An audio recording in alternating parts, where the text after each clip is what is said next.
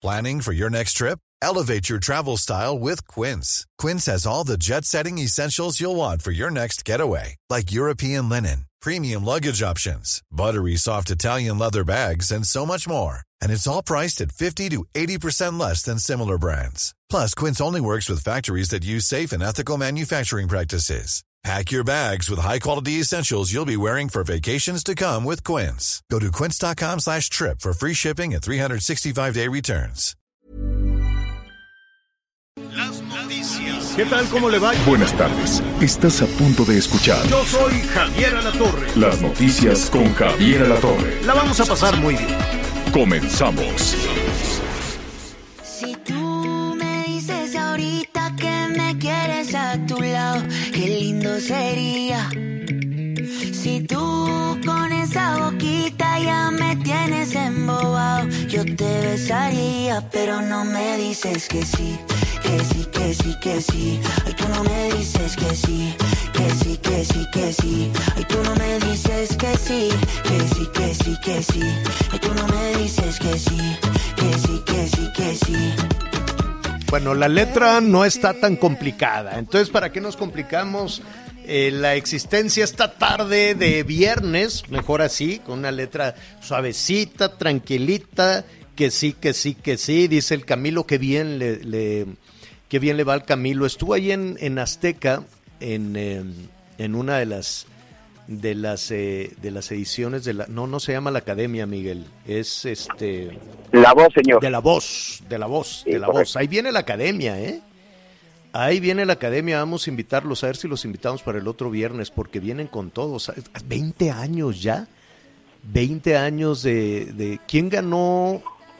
El segundo lugar lo, lo ganó Jair y el primero Sí. Miriam. Fue una época en la Miriam que Miriam, eh, sí. en la primera edición Miriam y el segundo Yair y sabes que este me invitaron a mí y llegué ahí muy entusiasmado era pues todo un acontecimiento la academia ya pasaron 20 años así es que los vamos a los vamos a invitar ¿cómo estás Miguel Aquino? ¿Cómo estás, Javier? Muy buenas tardes. Bueno, en algunas partes del país, sobre todo para los del Pacífico, a gusto saludos. Empezamos prácticamente con este primer fin de semana de septiembre. Se, señor, que no sé qué, tú, Javier, qué opinas, tus amigos, qué opinas. Pero para Yo mí, lo que- yo lo que opino es que hay que acercando bus- al fin de año. A ver, yo lo que opinaba era que, que- que te queremos poner una línea un poquito más limpia. A ver, a ver, para, para, ya nos está hablando del fin de año. ¿Qué es eso? No lo puedo creer. Nos está hablando del fin de año Miguel Aquino. Bueno, en un momentito más vamos a, vamos a mu- comunicarnos con él porque siguen los aguaceros este, y es, es increíble, ¿no? Que, que los, eh, ¿cómo se llama? Las comunicaciones, el Internet y todo este tipo de cosas ya debería estar afinadísimo con, con, con toda la demanda del servicio que hay todavía, ¿no? Hasta la fecha, pero que se detonó con la pandemia.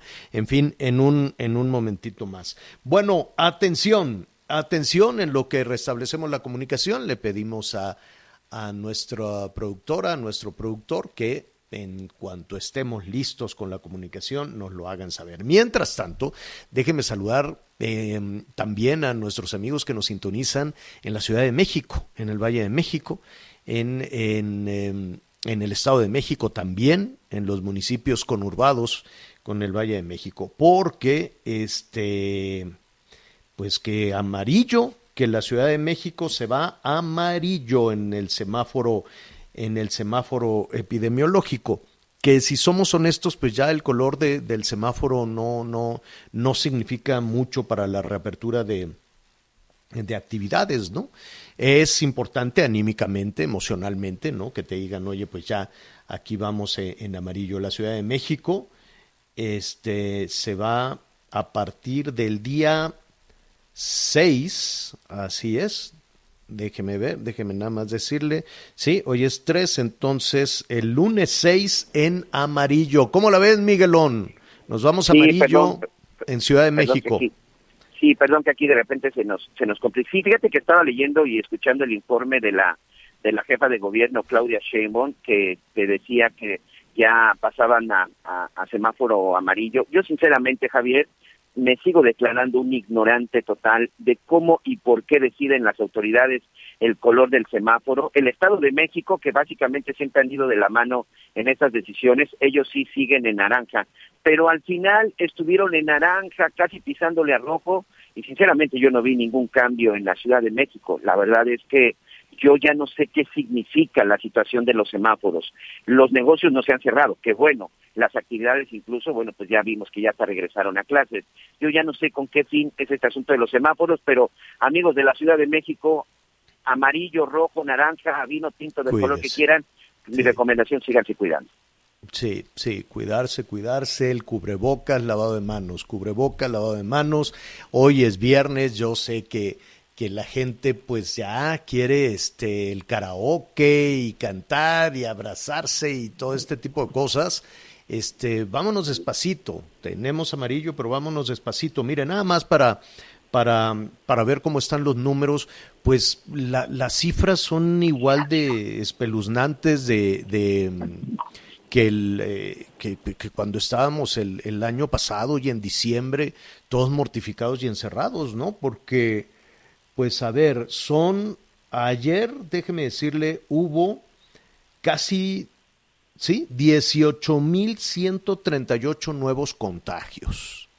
18.138 de las personas que ayer fueron a hacerse la prueba dieron este positivo, 993 fallecimientos y esto pues se va este, sumando. ¿Quién está a la cabeza en los contagios y en los fallecimientos? La Ciudad de México, y le sigue también el Estado de México, pero pues nos vamos amarillo. Las cifras de, de fallecimientos, pues mire, así muy, muy, muy rápidamente, en dónde hay que poner este, hay que poner atención en, eh, mire, Colima, nuestros amigos en Colima, en Tabasco, no paran, no paran, Colima, Tabasco, la Ciudad de México que está en primer lugar, el Estado de México, Nuevo León, San Luis Potosí, Nayarit, Querétaro, Campeche, Yucatán, Quintana Roo y Baja California Sur. Quintana Roo y Baja California Sur que en su momento pues eran un hervidero de contagios porque eran los,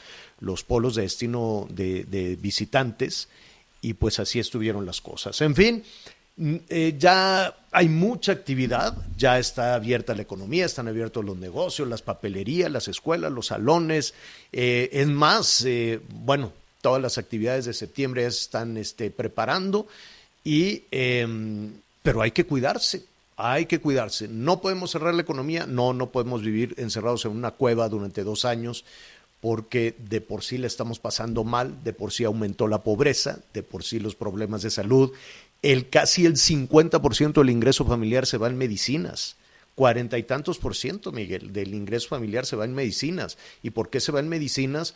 Porque no hay medicinas en el sector público. Entonces la gente pues tiene que ir a comprar en medicamentos y casi la mitad, casi la mitad del ingreso familiar, de lo que todos los integrantes de la familia aportan, pues se ha ido en medicinas. A propósito de, de actividades que se van generando, Fíjate que hubo hoy eh, una especie de, desfile eh, muy, muy curioso porque fue en una de las, eh, de las principales de las principales avenidas que entran al Zócalo de la Ciudad de México, que es la Avenida 5 de Mayo, pues hubo un desfile de carritos de reguiletes, banderas, yoyos, este, pues todo lo, todo lo tricolor, ¿no? Todo lo que se ocupa en los puestos.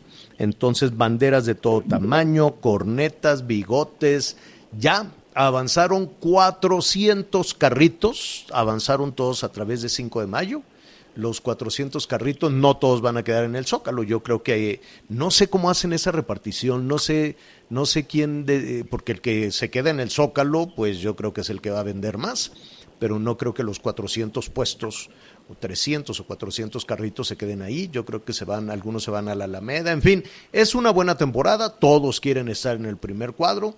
Así es que este ya está avanzando en este momento. Era, hágase de cuenta, un desfile, era como muy vistoso. En la segunda parte del programa, eh, en javierlatorre.com y Javier MX, vamos a ver ese desfile.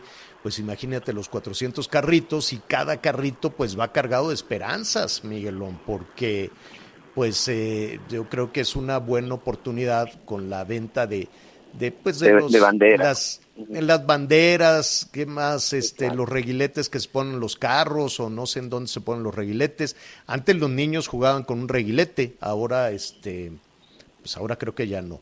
Y se vende ahí de todo, bigotes también, ¿no? Eh, y qué más, sombrero, bigote, los trajes de la Las élite. trompetas, Javier, venden Exacto. también, este, aunque no lo crean todavía, mucha gente para estas fiestas compra matracas, compra los sombreros, compra los bigotes, los escudos. Que bueno, Mm. por fortuna, si hay algo que todavía los mexicanos no hemos perdido y espero que nunca vaya a suceder eso, es precisamente ese orgullo de ser mexicano y sobre todo y sobre todo de celebrar. Fíjate que tú, tú platicas este desplazamiento que se dio en la zona de, de la Ciudad de México. Eh, hace Mm. unos días que estuve en el estado de Hidalgo también me llamó la atención que ya por todos lados veíamos los puestos y esto se replica a nivel nacional, ¿eh, señor? Esto se replica a nivel nacional aquí en la zona en la zona del sureste. Déjame platicarte, Javier, que en esta ocasión ando ando en la calle aquí en la zona en la zona de Cancún. Voy a un lugar muy cerca del Palacio Municipal. Voy a una aquí se les conoce por zonas de regiones porque hay un operativo, me, me, me- me informaron, me comentaron que hay un operativo por parte del Instituto Nacional de Migración junto con la Guardia Nacional, la Marina y la Policía del Estado en Qué busca de migrantes aquí en Quintana Roo, Javier, específicamente en Cancún. Y van igual de agresivos. Yo, yo, oye, me ha sorprendido muchísimo el, Sí. el enojo, la agresividad, el coraje que tienen los agentes de la migra mexicana, del Instituto Nacional de Migración. Se sofocan, eso sí, tienen mejor condición, aunque vienen, aunque vienen caminando kilómetros y kilómetros. Este, los estaba escuchando, al ratito los vamos a escuchar también. Insultan a la gente, ahora sí, hijo de la no sé qué, ya valiste Sí. no sé cuánto, pero con, con una furia, con una furia, yo no sé de dónde están reclutando a los agentes de la migra, que además son muy agresivos en todos lados. En el aeropuerto aquí lo, encierran a los niños en una habitación con la luz prendida las 24 horas, todos hacinados. Los- las, eh, la manera en la que tratan a las, a las eh, personas en el aeropuerto de la Ciudad de México es brutal. Qué miedo caer en manos de la migra mexicana, ¿eh?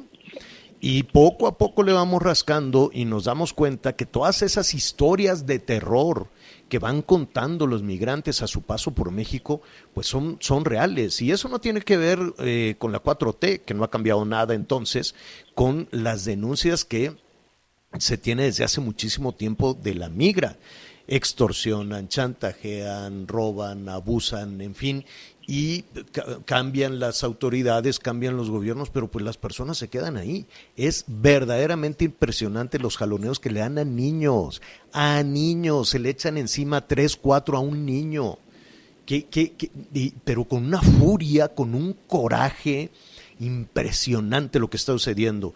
A Pedro Gerardo, nuestro compañero corresponsal de Azteca, le, le- le- le dieron una golpiza, lo, lo, lo empujaron, no querían que grabara, evidentemente, no quieren que exista evidencia, pero ahí está, ¿no? Al ratito, en la segunda parte, le vamos a mostrar también muchas de estas, de estas imágenes y en cualquier momento nos vamos a enlazar también con nuestra eh, compañera eh, corresponsal en la zona, corresponsal de El Heraldo, de El Heraldo Radio, para que nos cuente también de qué es lo que está sucediendo. Pamela Hernández, ella está en Chiapas y nos contará también de todos esos abusos. Es lamentable y la verdad, Miguel, cuando ves la ira, cuando ves el, el coraje, este, yo me, me quiero imaginar qué pasaría si un grupo de, de migrantes este, toma una caseta. Bueno, Claro. me imagino que le cae la Guardia Nacional, los estos furiosos de, de la migra, el ejército y los quitan. Pero, pues, ¿qué pasa con las casetas que toman cualquier otro grupo? Ya sabes, los este héroes de la revolución, héroes de la constitución, de la no sé qué, el, el Pancho Villa, el Emiliano Zapata, el no. O Y ahí normalistas, nada. ¿no? O lo- Normalistas o- repente exacto. con esa Exacto, no se trata de que les, los golpeen a todos, no, no, no, No, no, no, no, no, Pero ¿por qué, por ejemplo, nunca vemos a ninguna Guardia Nacional o alguna gente de la migra corriendo con la misma furia atrás de un asaltante, atrás de una persona que ahorita está robando en los peceros, o algún delincuente, o en la trata de personas, o el crimen organizado. ¿Por qué no corren así de furiosos atrás de, de un criminal, de un delincuente que ahorita en este momento está cometiendo delitos? Oye, ¿qué daría la gente de, de Aguililla o de la zona de Apatzingán que hubiera un operativo de esos ahí en este municipio, ¿no? Eh, Yo creo que ellos anhelarían que estuvieran ahí, pues, decenas o cientos de elementos de la Guardia Nacional con un tolete, con un escudo, con unidades, la gente de la Secretaría de Marina, pues así como se está cuidando y esperando a los migrantes, pues cuidando y esperando pues que no entren los delincuentes a apoderarse del pueblo. Ahorita con lo que tú comentabas en el momento dije, bueno, ¿cómo se vería esta imagen en Aguililla? Pues prácticamente este pues protegiendo la zona de Aguililla. Mira, Javier, aquí eh, las imágenes, la verdad es que en un momento más voy a tratar ahí de, de acercarme porque están ahí también en movimiento, pero Secretaría de Marina, Guardia Nacional, una camioneta del Instituto Nacional de Migración con el logotipo de la Secretaría de Gobernación, dos unidades de la Policía Estatal y dos unidades y dos motos de la Policía Municipal. Esa es la caravana que en este momento, bueno, pues ya nos encontramos, es la caravana que precisamente estoy viendo y estoy tomando imagen para que al rato pues no se atrevan a mm. decir que no, no es para tanto el operativo. Yo no sé si todo esto es en busca de migrantes. Hay, yo insisto, hay una camioneta del Instituto Nacional de Migración. La verdad es que la zona de Quintana Roo también es un lugar en donde muchos de los migrantes que ya no logran llegar o definitivamente no van a los Estados Unidos, aquí se quedan porque también se quedan ahí a buscar trabajo. Claro, se quedan a conseguir y se quedan a buscar trabajo. Vamos a, retomar esa parte y a retomar también la otra cara de, la moneda, ¿no? Hay que, hay, hay muchas aristas en todo esto. Pero antes, eh, antes, Miguel, si me permites, vamos con nuestra compañera Pamela Hernández. Ella es, eh, está en Chiapas precisamente, es corresponsal del Heraldo Radio en Chiapas. Pamela, ¿cómo estás? Buenas tardes. ¿Qué tal? Muy buenas tardes, Javier y Miguel. Les saludo con mucho afecto y cariño desde la frontera sur de Chiapas. Bueno, comentarles el panorama que en Tapachula desde el 2018 existe este éxodo migratorio, donde esta frontera sur lleva un promedio de más de 120 mil migrantes extracontinentales varados, donde señalan que Tapachula se ha vuelto una cárcel para ellos, un lugar donde no hay condiciones para que ellos tengan una calidad de vida, se enfrentan a diario con el hambre, dormir en calles, discriminación y sobre todo malos tratos por parte de las autoridades migratorias. Escuchemos uno puede vivir, uno, está aquí con su familia en la calle y mucha gente todos los días entra, todos los días entra apilando aquí y no hay trabajo, como te digo, y ellos están bloqueando, no, no deja uno pasar. Y bien, Javier Miguel, eh, les comento, desde el pasado 28 de agosto surgió esta primera caravana de mil migrantes extracontinentales provenientes la mayoría de Haití, Cuba, Venezuela, Brasil, Chile, Colombia y países de Centroamérica como Guatemala y Honduras. Y bueno, desde esa fecha diario salen un promedio de 200 a 300. Sin embargo, la mayoría apenas ha transcurrido en municipios como Huixla, Villa Comaltitlán y Escuintla. Varios han sido interceptados por elementos de la Guardia Nacional y del Instituto Nacional de Migración. Inclusive el día de ayer jueves por la tarde agredieron a tres compañeros periodistas. Comentarles que en su en estas redadas los migrantes intentan salir por vías de extravío desesperados, pero eh, bueno, en Escuintla realizaron un operativo en hoteles para poder localizar a estos migrantes. Lo único que estamos pidiendo a inmigración que por favor nos deje irnos a algún lugar donde hay trabajo, porque aquí en Chiapas eh, ya no caben más inmigrantes. Y, a diario vienen más inmigrantes, más y más y más. Ya no podemos estar aquí. Aquí está en la calle, niños, hay niños, hay niñas, está, mucha gente. Bien, pues esa es la situación que se vive. Adelantarles que este sábado se espera la caravana madre con más de dos mil migrantes, que bueno, pues como lo escuchamos en las grabaciones, ellos lo único que piden es que las, las autoridades de migración les permitan transitar con libertad hacia otros estados de la República. Pues eh, este tema entonces, eh, si ya se está formando una nueva caravana y si eh, las autoridades mexicanas no están cambiando la estrategia, quiere decir que el asunto seguirá, seguirá todavía candente. Con mucho cuidado. Eh, gracias, eh, Pamela. Estaremos, estaremos en contacto. Claro que sí, Javier y Miguel, muy pendientes desde la frontera sur. Un saludo y una muy bonita tarde a ti y a tu auditorio. Gracias, gracias. Mire, em, hay, hay, hay, muchas aristas en todo esto. Le damos la bienvenida a Anita Lomelí. ¿Cómo estás, Anita? Hola, Javier, ¿cómo estás?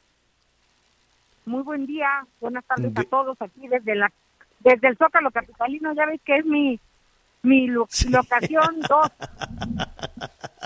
Así es, Anita. Ahorita nos, nos describes un poquito cómo este, este desfile con todos los carritos, con todos los vendedores de, de banderitas y todo eso que ya, que ya llegaron a Zócalo. Únicamente para, para avanzar sobre, sobre otras situaciones, sobre otros temas. Este asunto de la migración, Anita Miguel, decíamos que tiene, tiene muchísimas aristas, no es un asunto nuevo, es un asunto en el que no hemos encontrado una el organillero está todo lo que da pite pite. Este, no, no se ha encontrado una, ¿cómo se llama? Una, una, una solución a todo, a todo este tema humanitaria. Es decir, las personas llegan de diferentes países tratando de encontrar, eh, eh, pues, una, un, un, bálsamo, un alivio a toda la violencia que están viviendo. Aquí hemos hablado de que la gran mayoría de estas personas se aventuran a cruzar por México, que de por sí es una pesadilla cruzar por México, porque no es únicamente enfrentarse a los de la migra o enfrentarse a la Guardia Nacional, es enfrentarse también al crimen organizado, a los polleros, a la trata de personas, al abuso que tienen los niños que viajan solos. Es decir, hay muchos temas alrededor de todo esto. Eh, Tan solo, Javier. Sí. Perdóname, y ya nada más en esta parte te sumo otra cosa, ¿eh? La forma en la que llegan, que se tienen que subir a este ferrocarril conocido como la bestia, en donde van durmiendo prácticamente a la intemperie y que en ocasiones se quedan dormidos, caen y mueren aplastados. Es decir, es una situación. O pierden las piernas. O... Claro, señor. sí, sí, sí, es, es terrible. Ante toda esta situación hubo una gran confusión. ¿Quién da la orden? No creo que los del instituto, ¿cómo se llaman? Los de la migra, este Instituto, Nacional, de, Migración. No creo que se manden solos. Yo quiero suponer que alguien les dice agárrenlos y den, agárrenlos a palos y denles una desgreñada porque eso es lo que hemos visto en los últimos días. Alguien le da las instrucciones a la Guardia Nacional, alguien le da las instrucciones al Ejército, alguien le da las instrucciones también a los de la, a los de migración para que actúen de esa manera sin tentarse el corazón ni con niños, ni con mujeres, ni, ni, con, ni, con los jefes de familia que van, que van ahí. Es un asunto muy complicado. También es cierto que esto se ha convertido en un trastorno para los habitantes de todas estas ciudades. Sí, Anita. A eso iba Javier. Fíjate que aunado al tema de, de que es un paso por muchos poblados en, en Chiapas, uno de los estados más pobres del país también, con rezago educativo y con desempleo. Eh, hay que considerar todo esto al hablar de migrantes y el tema de la pandemia. Los migrantes vienen caminando muchos kilómetros, no tienen acceso a ningún servicio. En un momento en donde se nos dice que nos lavemos las manos a cada rato y que cada rato nos pongamos gel y cubrebocas, pues es una situación desesperante que exacerba los ánimos, porque tú por un lado cuidas a los tuyos en tu casa, y pues bueno, a la hora que viene la caravana, Javier, es muy delicado y por supuesto que estamos viendo estas escenas lamentables en todos sentidos, y me refiero al caos que causan en los distintos poblados, y pues como decía, son muchas aristas y yo siento que no están atendidas en fondo ni de principio. Me estoy asfixiando porque voy con cubrebocas y como está cerrado el zócalo. Bueno, a ver, vamos a... toma, un poquito de aire, un poquito, una agüita de horchata o algo, o algo así. Mire, eh, es un tema delicado, lo, le estaremos dando seguimiento, veremos de qué se trata, veremos cuál es la estrategia de lo que, de, lo que uno supone es que tiene que, eh, tiene que haber una migración ordenada de personas que tengan, de, de, personas que estén identificadas, saber quiénes son, saber en qué condiciones llegan, la capacidad que pueda tener México para esa migración ordenada. Algunos tienen documentos, otros no tienen documentos, por lo menos un carnet de identidad, por lo menos saber quiénes son, de dónde vienen, ¿no? Y la decisión que pueda tomar México de carácter humanitario. ¿Es el muro que decía Trump? Pues no lo sabemos, pero Trump yo recuerdo muy bien aquella ocasión donde eh, pues era casi casi de manera insultante que, que decía ya hemos dispuesto 27 mil soldados del ejército mexicano para este contener a los migrantes, ¿no? Él, él asumiendo que daba instrucciones a nuestro país de cómo, de cómo contener la, la, migración. Algo que fue este, pues muy, muy complejo, ¿no? Y que decía México va a construir el muro y pagará por el muro. Bueno, vamos a, a retomarlo en un momentito más. Vamos a hacer una pausa en este momento, volvemos inmediato. Sigue con nosotros. Volvemos con más noticias. Antes que los demás. Todavía hay más información. Continuamos.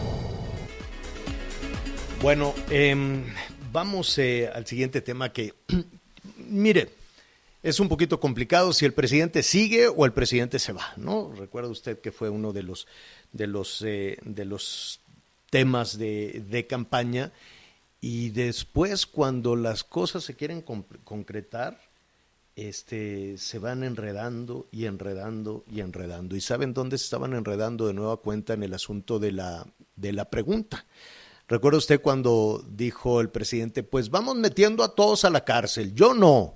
Digo, a todos los presidentes, a todos los expresidentes a la cárcel. Yo no los metería, pero si el pueblo me dice que hay que meterlos a la cárcel, los metemos a la cárcel. Así es de claro, ¿no? Y la pregunta era, ¿quiere usted meter a los presidentes a la cárcel?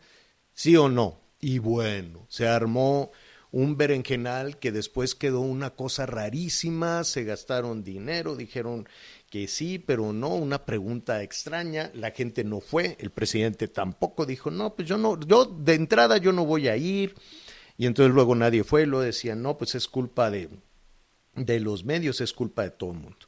Y después de, de ese tema, dijeron, bueno, pues ahora vamos a preguntar algo muy sencillo, a mitad del camino, ¿usted quiere que el presidente siga o que se vaya a su casa? ¿No? Ah, no vamos complicándonos la existencia. Finalmente quedó la, la pregunta y lo que hay que preguntar también, no solo, no solo el documento, no solo la pregunta, lo que, lo que se va a consultar, sino eh, si realmente ese es, un, ese es un tema efectivo, si realmente es un tema necesario, si realmente debemos de estar pensando en la popularidad de quienes gobiernan o debemos de estar pensando en, eh, en la salud debemos estar pensando en la cantidad de personas que se murieron, en la inseguridad, en lo que está sucediendo en la frontera sur, en fin, pero es otro tema. Me da muchísimo gusto saludar a Damián Cepeda, senador, senador por el Partido Acción Nacional. Damián, ¿cómo estás? Qué gusto saludarte, buenas tardes. Buenas tardes, me da mucho gusto saludarte, Javier, por supuesto, y a todos los que nos escuchan. Oye, eh, finalmente habrá esta consulta de revocación de mandato o qué será lo que se va a consultar? Sí, Javier, y yo creo que es una buena noticia. Voy por partes. En 2019 aprobamos que la gente, tú, yo y todos los mexicanos, tengamos derecho, si así se quiere, a quitar a un mal gobernante. Es decir, parte de un principio básico de democracia. Pues la ciudadanía pone sus gobernantes y si los pone los debe de poder quitar. Esto en el mundo, democracias avanzadas, incluyendo Estados Unidos, ¿eh? porque luego solo se señalan, digamos, dictaduras y demás, existe la revocación de mandato. Se ha dado para gobernadores y demás. Es una figura que está creada para empoderar al ciudadano.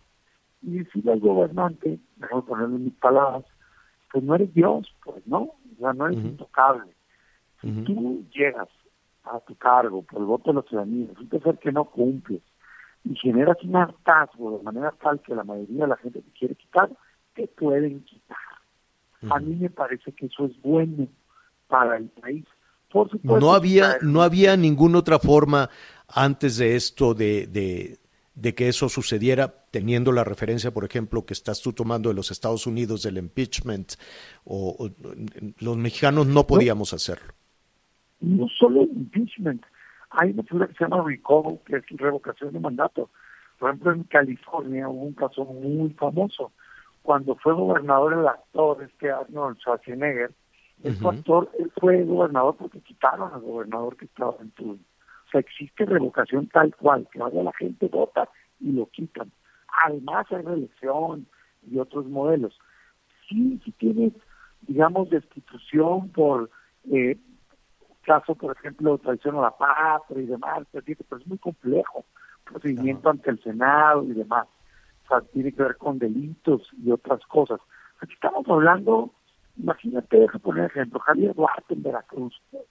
poco no hubiera sido una buena idea evitarle el daño a los veracruzanos de que se quedara seis años cuando era un desastre su gobierno.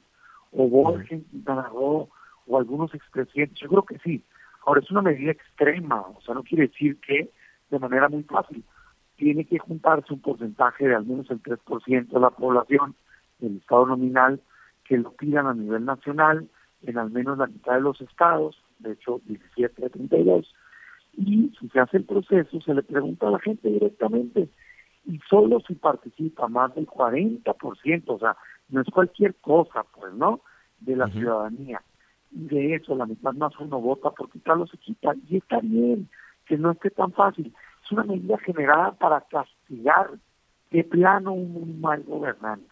Ahora, no está hecha solo para Andrés Manuel, que creo que es lo que contamina el debate, está hecha para cualquier presidente y también para los gobernadores. Entonces, yo digamos en sentido estricto genérico digo, oye, sí, sí me gusta, qué bueno, claro, por supuesto que los ciudadanos deberían de poder quitar a un mal gobernante.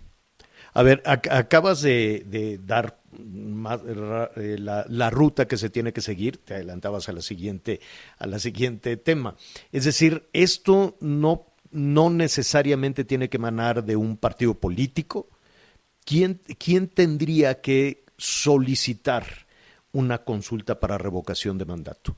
De hecho, los únicos que lo pueden solicitar son los ciudadanos, Javier, que tienen que juntar el 3% de la lista nominal. Es poco menos de 3 millones de personas, sino nada más, no los puedes juntar todos de aquí, pues de la Ciudad de México, ¿no? que Pero que, ahí ya viene una primera una primera dificultad.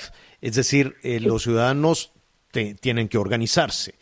Pues, ¿no? Tendría que haber una asociación civil, un, algún tipo de organización que convocara. Cualquier ciudadano puede ir y decirle al INE, yo quiero hacer una solicitud de revocación de mandato, el INE va a sacar unos formatos y se van a juntar las firmas. Y como es solo un proceso de revocación de mandatos, de hecho, si yo lo pido, si tú lo pides, si lo pide quien sea, se suman las firmas de todos. Entonces, velo o, o es expresamente una figura de un derecho ciudadano, no el gobernante.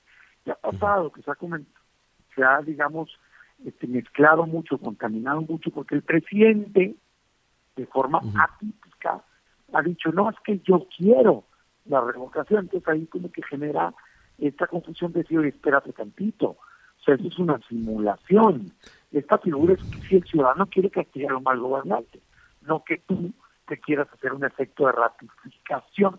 Y ese fue el debate que contaminó, digamos, eh, pues el Congreso, insistían, insistían en que la pregunta fuera si quieres que continúe el presidente para hacer una campaña de ratificación, y al final, al final creo que el acuerdo pues ganó lo que dice la Constitución. La Constitución define a la revocación de mandato como la conclusión anticipada del cargo, en este caso presidente de la República, por pérdida de confianza. O sea, no hay duda de que es una herramienta de castigo. Y así quedó. O sea, yo, de verdad. ¿Cómo, ¿cómo quedó la pregunta, Damián?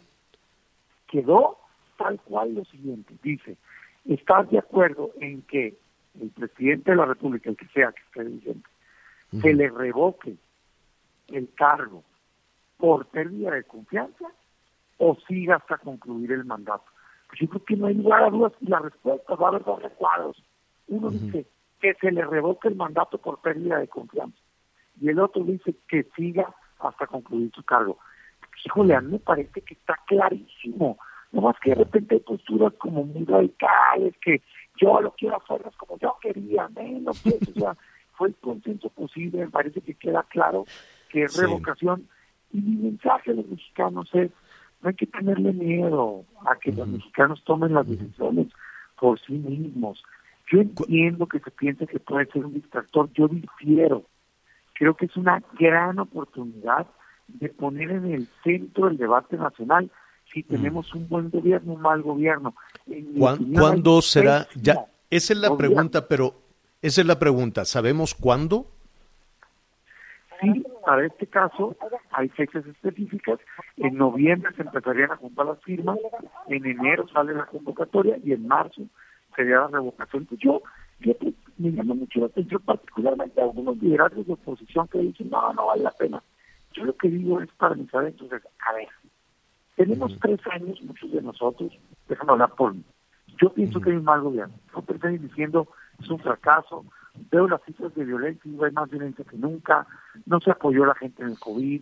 No hay medicina, hay división, hay persecución. Es, justo... ¿Y tienes la oportunidad legal de quitar a quien estaba gobernando, quítalo. O sea, no te pides por qué aguantar seis años como si fuera una manda religiosa, pues, ¿no? Debate, y si te ganan, sé demócrata, acepta el resultado y entiende que tienes que convencer a más mexicanos de que las cosas van mal y que tienen que cambiar. La democracia es la solución, Javier.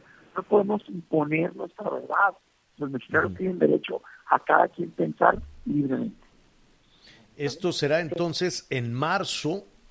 Eh, bueno, se, se, requiere cumplir con todo con todo el proceso, ¿no? Algún ciudadano que va y enciende la, la, la, pone, pone en marcha toda la maquinaria y después eh, habrá, no sé, el INE dice que no tiene dinero, está pidiendo más dinero, está pidiendo más presupuesto. Este, el INE quería. Anita Lomelí te quiere preguntar también. Sí, Anita. Gracias. Oye, decía la secretaria, bueno, no, la exsecretaria, ahora senadora Olga Sánchez Cordero, que, que lo que pasó esta madrugada, pues es un síntoma, es un símbolo de, de los nuevos tiempos que vienen en la Cámara por la comunicación, por el nivel de debate y porque finalmente estuvieron de acuerdo la mayoría. ¿Así lo crees? Sí creo que fue un buen ejercicio. Yo, mira, soy, digamos, una persona que piensa distinto que este gobierno, soy frontal, crítico cuando algo está mal, pero también debo reconocer cuando algo hace bien. Y ayer en la Cámara, entre senadores y senadoras, sí hubo consenso, sí hubo apertura.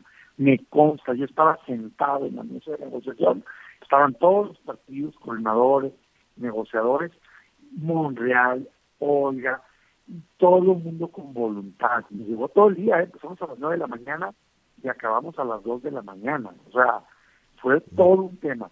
Y se logró el consenso y se aprobó casi por unanimidad, solo dos votos en contra. Entonces, sí creo que hay que reconocer que se conciliaron las posturas porque eran irreconciliables.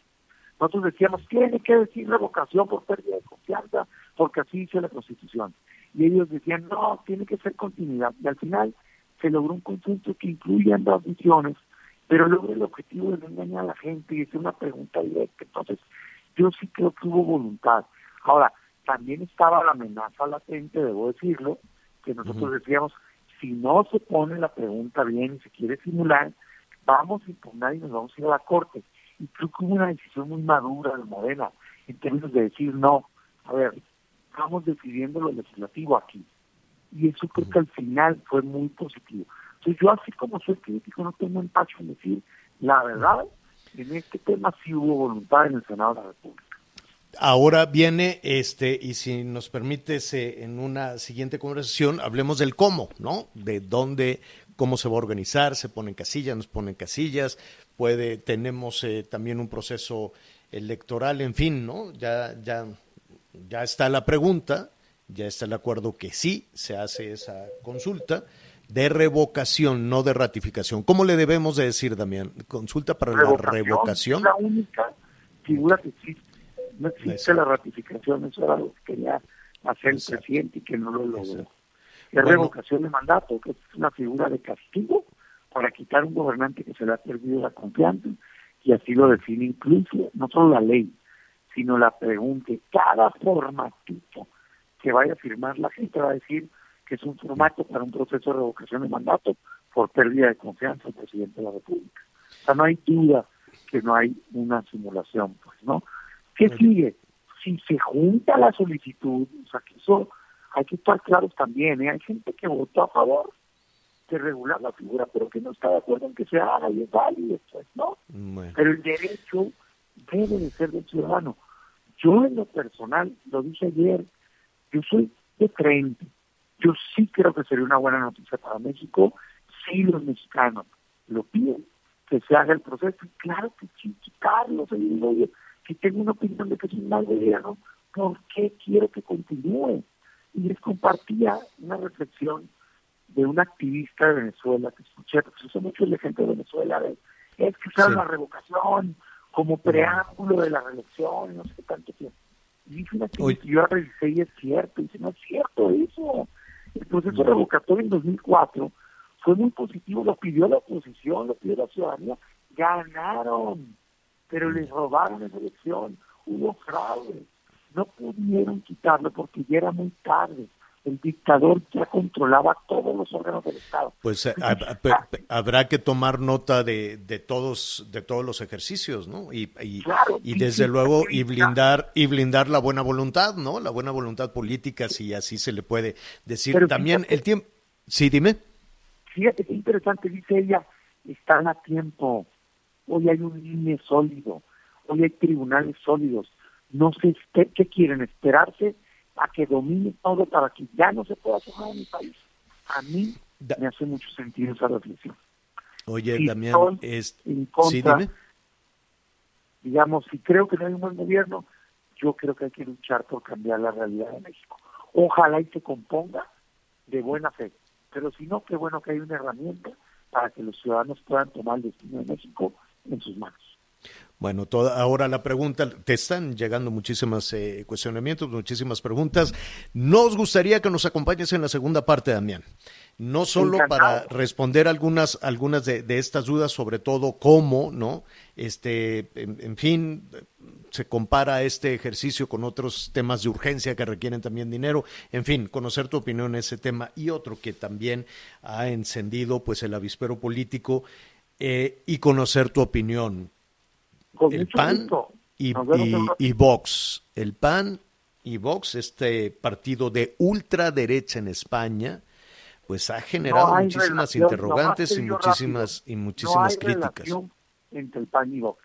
Ese fue un error de personas en individual. No tenemos absolutamente ninguna alianza con Vox. Ni coincido, cuando menos yo en absolutamente nada de lo que representa ese partido discriminatorio. No hubo ningún acuerdo, ningún pacto, ninguna, este, oye, avancemos juntos en tal tema.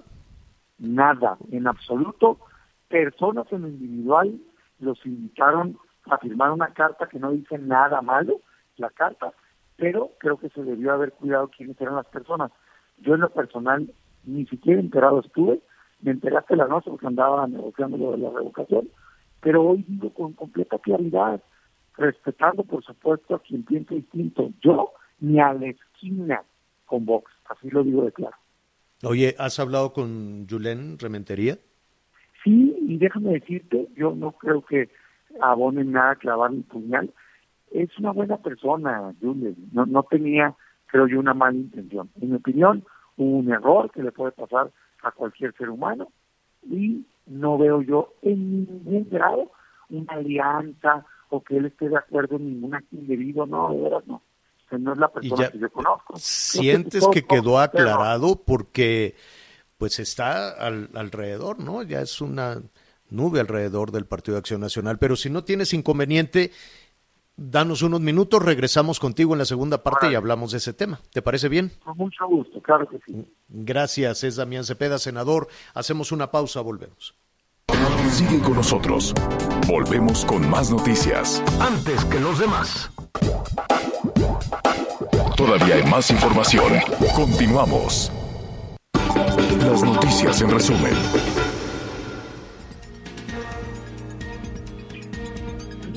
Muchas gracias. Continuamos con más información en las noticias con Javier Alatorre. Atención para todos los habitantes de la Ciudad de México porque la jefa de gobierno ha anunciado que a partir del próximo lunes regresamos a semáforo amarillo. Esto significa que restaurantes, antros y bares se encuentran ya operando de manera normal a partir del próximo lunes. El Senado de la República aprobó por unanimidad modificaciones a dos leyes que prohíben realizar pruebas cosméticas en animales. Quienes contraten, autoricen, conduzcan, participen o desarrollen estas prácticas serán castigados hasta con 14 años de cárcel. La policía de la Ciudad de México detuvo a Luis Alberto Campos Cero, líder de una banda delictiva dedicada a la falsificación de placas y tarjetas de circulación vehicular. Tras catear dos inmuebles de las alcaldías Tlalpan y Coyoacán, aseguraron 5.000 juegos de placas para autos y motos, rotuladas tanto de la Ciudad de México y todos los estados del país. Muchas felicidades a todos los atletas paralímpicos mexicanos. 21 medallas, ya tenemos 21 medallas en Tokio. Siete son de oro, dos de plata y 12 de bronce. La última medalla en caer fue la del taekwondoín Juan Diego García, quien ganó el oro en la categoría de 75 kilogramos. Y hoy el dólar se compra en 19 pesos con 64 centavos y se vende en 20 pesos con 11 centavos. Momento de hacer una pausa, pero regresamos con más de las noticias con Javier Alatorre. Sigue con nosotros. Volvemos con más noticias. Antes que los demás. Todavía hay más información. Continuamos. Oiga, no sabe ahorita en el corte el pleito entre Anita y Miguelón que la de chiquitita no. A ver. a ver, a ver, que nos digan nuestros amigos. ¿Cuál? ¿Qué estamos oyendo? ¿Qué estamos oyendo, Miguelón? Miguel Aquino. Miguel, ¿qué es eso? Estamos oyendo, creo que a la policía, la, es que Miguel está en un operativo. Déjeme decirle que Miguel está en un operativo y por ahí se coló algún policía enojado, pero pues ya lo vamos a retomar. Mire, lo Exacto, lo invitamos de una vez a la segunda parte y ahorita le decimos que es esto de chiquitita, es Ava, el regreso de Ava, pero este en la segunda parte, déjeme decirle que allá en Cancún están en un operativo buscando migrantes y buscando delincuentes. Entonces ahí en ese operativo está Miguel, así es que no se pierda la segunda parte a través de javieralatorre.com, a, Javier, a través de Javier Alatorre MX. Y Anita Lomelí nos va a contar si van a permitir o no a los vendedores de artesanía, de banderitas, de bigotes, de trompetas, de, de, de, de espantazuegras, de cuanta cosa, establecerse en el zócalo, además en un zócalo al que no puedes entrar, Anita, ¿no? Pues no, está cercado. Eh, había una manifestación que tenía que ver con la vivienda en la Ciudad de México. Por otro lado estaban los carritos de los vendedores, no muchos todavía, he de decirlo. Y entonces, pues los policías decían, o sea, quieren entrar, pero no hay gente. pues, eh, pues, pues, lo vamos a, a, retomar en un momentito más. Y también, como es viernes, este, Anita, ahí vienen de nueva cuenta los de ABA. Entonces, este, van a grabar. chiquitita, pero no, ¿A ti no te gusta la de chiquitita? A ver, súbele tantito nuestra producción. Esa para que la bailes en el zócalo, Anita, así. ¿No? ¿Sabes qué? Este hay, van de generación en generación. Dejaron de grabar porque se enojaron, se pelearon las parejas, no eran dos parejas. Y dejaron de grabar, no sé, creo que unos 30 años o no sé cuánto. Pero, pero las canciones continúan, así es que ese tema lo hablaremos con Gonzalo Oliveros también en un ratito más. Hay mucho para compartir con usted, vámonos rápido, gracias a Audiorama, gracias a El Heraldo Radio, vámonos rápido a Javier Alatorre MX, javieralatorre.com.